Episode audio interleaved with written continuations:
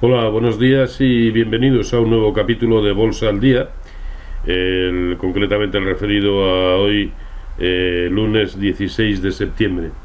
Bien, em, eh, como les comentaba el jueves y sobre todo el viernes, em, todo está obedeciendo, y me refiero a la evolución de los índices de, de renta variable, todo está sucediendo con respecto a los cánones habituales y les hablaba de la conveniencia eh, pues de actuar con criterios de prudencia toda vez que el conjunto de los índices se estaban enfrentando a resistencias extremas.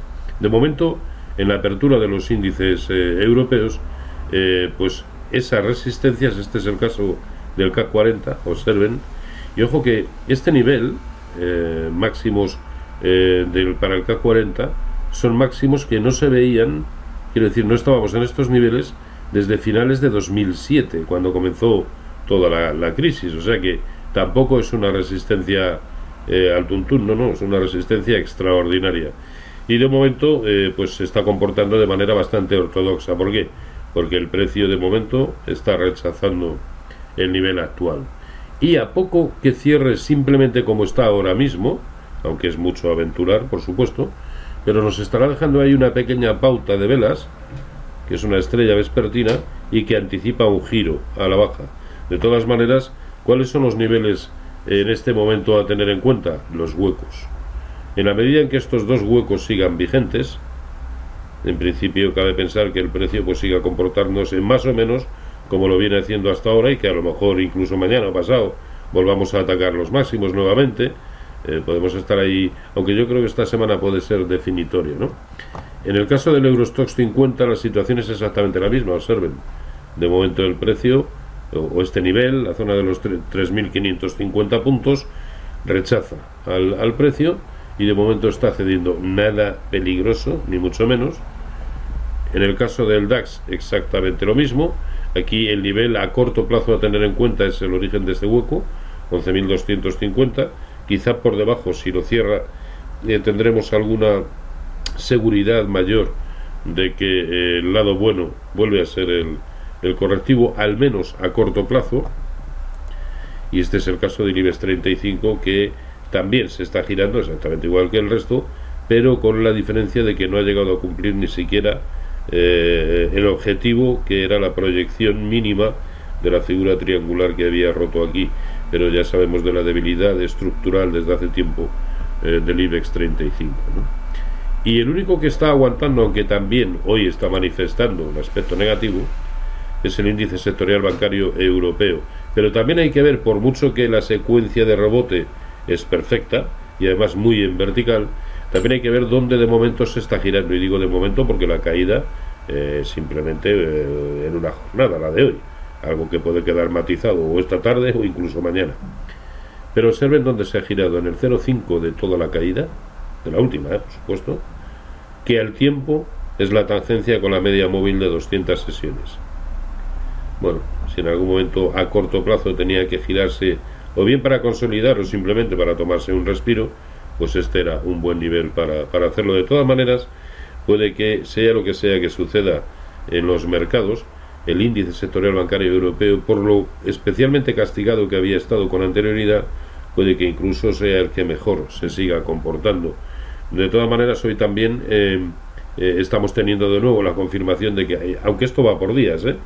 pero hoy nuevamente, tras base de dinero, desde utility, perdón, desde, desde banca, desde recursos básicos, desde materias primas, desde automovilísticas, traspaso a dónde? A las utilities.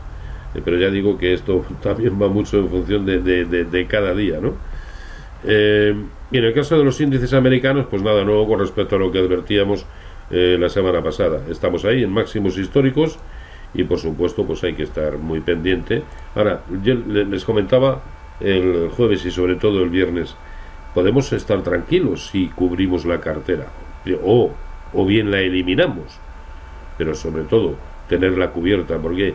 Pues porque cuando se enfrentan a resistencias de este calibre, pues no sabemos exactamente qué es lo que va a suceder, pero perfectamente puede suceder lo que también es una ortodoxia pura, que es que las resistencias, como es en el caso del Eurostox, pum, pum, funcionen como tales y vuelvan a rechazar al, precio. Y en este caso estaremos durmiendo tranquilos. Que resulta que no, que esto es solo flor de un día, la, la, corrección, y tira para arriba, no pasa nada, eliminamos la cobertura y volvemos a ganar dinero desde el lado alcista, pero nos estamos quitando quebraderos de cabeza. Y sobre todo, quebraderos de cabeza en, en un entorno en el que los cánones nos dicen, a ver, en resistencias no se compra. ¿De acuerdo? Sé que me repito mucho con respecto a la semana anterior, pero primero, tampoco hay variaciones importantes que hagan hablar de otra cosa y sobre todo me parecen conceptos lo suficientemente interesantes como para repetirlos casi casi hasta la saciedad. Eh, y poco más, el resto de subyacentes no han variado. Nos está dando un cierto respiro el, el bono alemán, así como el bono americano, que parece que hoy quieren corregir un poquito al alza la caída de, antes. No, el respiro nos lo ha dado la caída, no los, no los supuestos rebotes. Y el que sí se ha movido y de qué manera es el crudo, como consecuencia de, de los ataques eh, con drones a dos refinerías o dos refineras sauditas, que incluso hacían mm, temer la posibilidad de que la producción a corto plazo eh, menguara hasta el 50%, aunque después eh, la propia Arabia Saudita dijo, el Saudí dijo que, que no pasaba nada, que, que tirarían de estrategias y sobre todo lo que calmó y mucho al mercado dejando este, este esta tremenda mecha eh, lo que calmó y mucho al mercado fue la, las palabras de Trump también en el mismo sentido, diciendo que podía poner a disposición de la globalidad del, del, sector pues las reservas estratégicas de Estados Unidos. ¿no? Y eso es algo que históricamente cada vez que cualquier presidente de Estados Unidos ha comentado esa posibilidad, el precio inmediatamente ha caído. Y lo ha hecho hasta el punto de volver a estar pues dentro del redil, vamos a decirlo así, dentro de lo que es esta tremenda formación triangular. ¿no?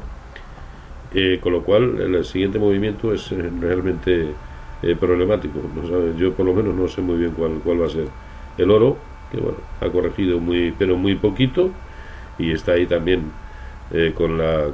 pues, digamos que hay que estar con la escopeta cargada por si rompe por encima otra vez de los máximos anteriores. Será como consecuencia de que eh, algo se nos ha ido en el tema de la inflación, y me hablo de Estados Unidos, evidentemente no de Europa, y el euro dólar, pues que no está haciendo nada.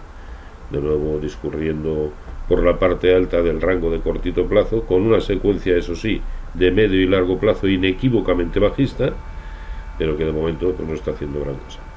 En fin, eh, poco más. Y, y, eso sí, vamos a estar muy pendientes de estos primeros días de la semana, porque pueden resultar definitorios.